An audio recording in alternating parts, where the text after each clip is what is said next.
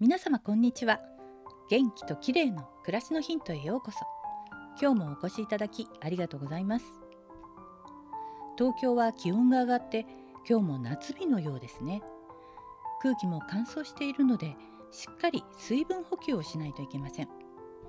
そこで今日は初夏に白い花を咲かせるエルダーフラワーのハーブティーを取り上げたいと思います。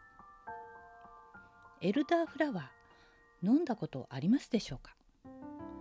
輸入品のハーブティーのコーナーではよく見かけますよね。私もティーバッグになったものを購入してよく飲んでいます。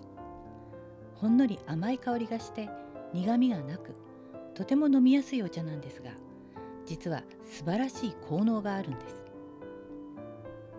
注目したいのは喉や口腔内の粘膜を浄化してくれる作用。喉の不快感を和らげたり痰の切れを良くする作用があるといいます。風邪やインフルエンザの予防にとてもおすすめのハーブなんです。また花粉症やアレルギー性鼻炎の症状緩和にも良いと言いますから本当に今の時期にぴったりですよね。利尿作用や発汗作用もしっかりとあるのでむくみのむくみの防止デトックス効果も期待できます。優しい香りはリラックス効果がとても高いので寝つきが悪いという人は寝る前に飲むのもおすすめです。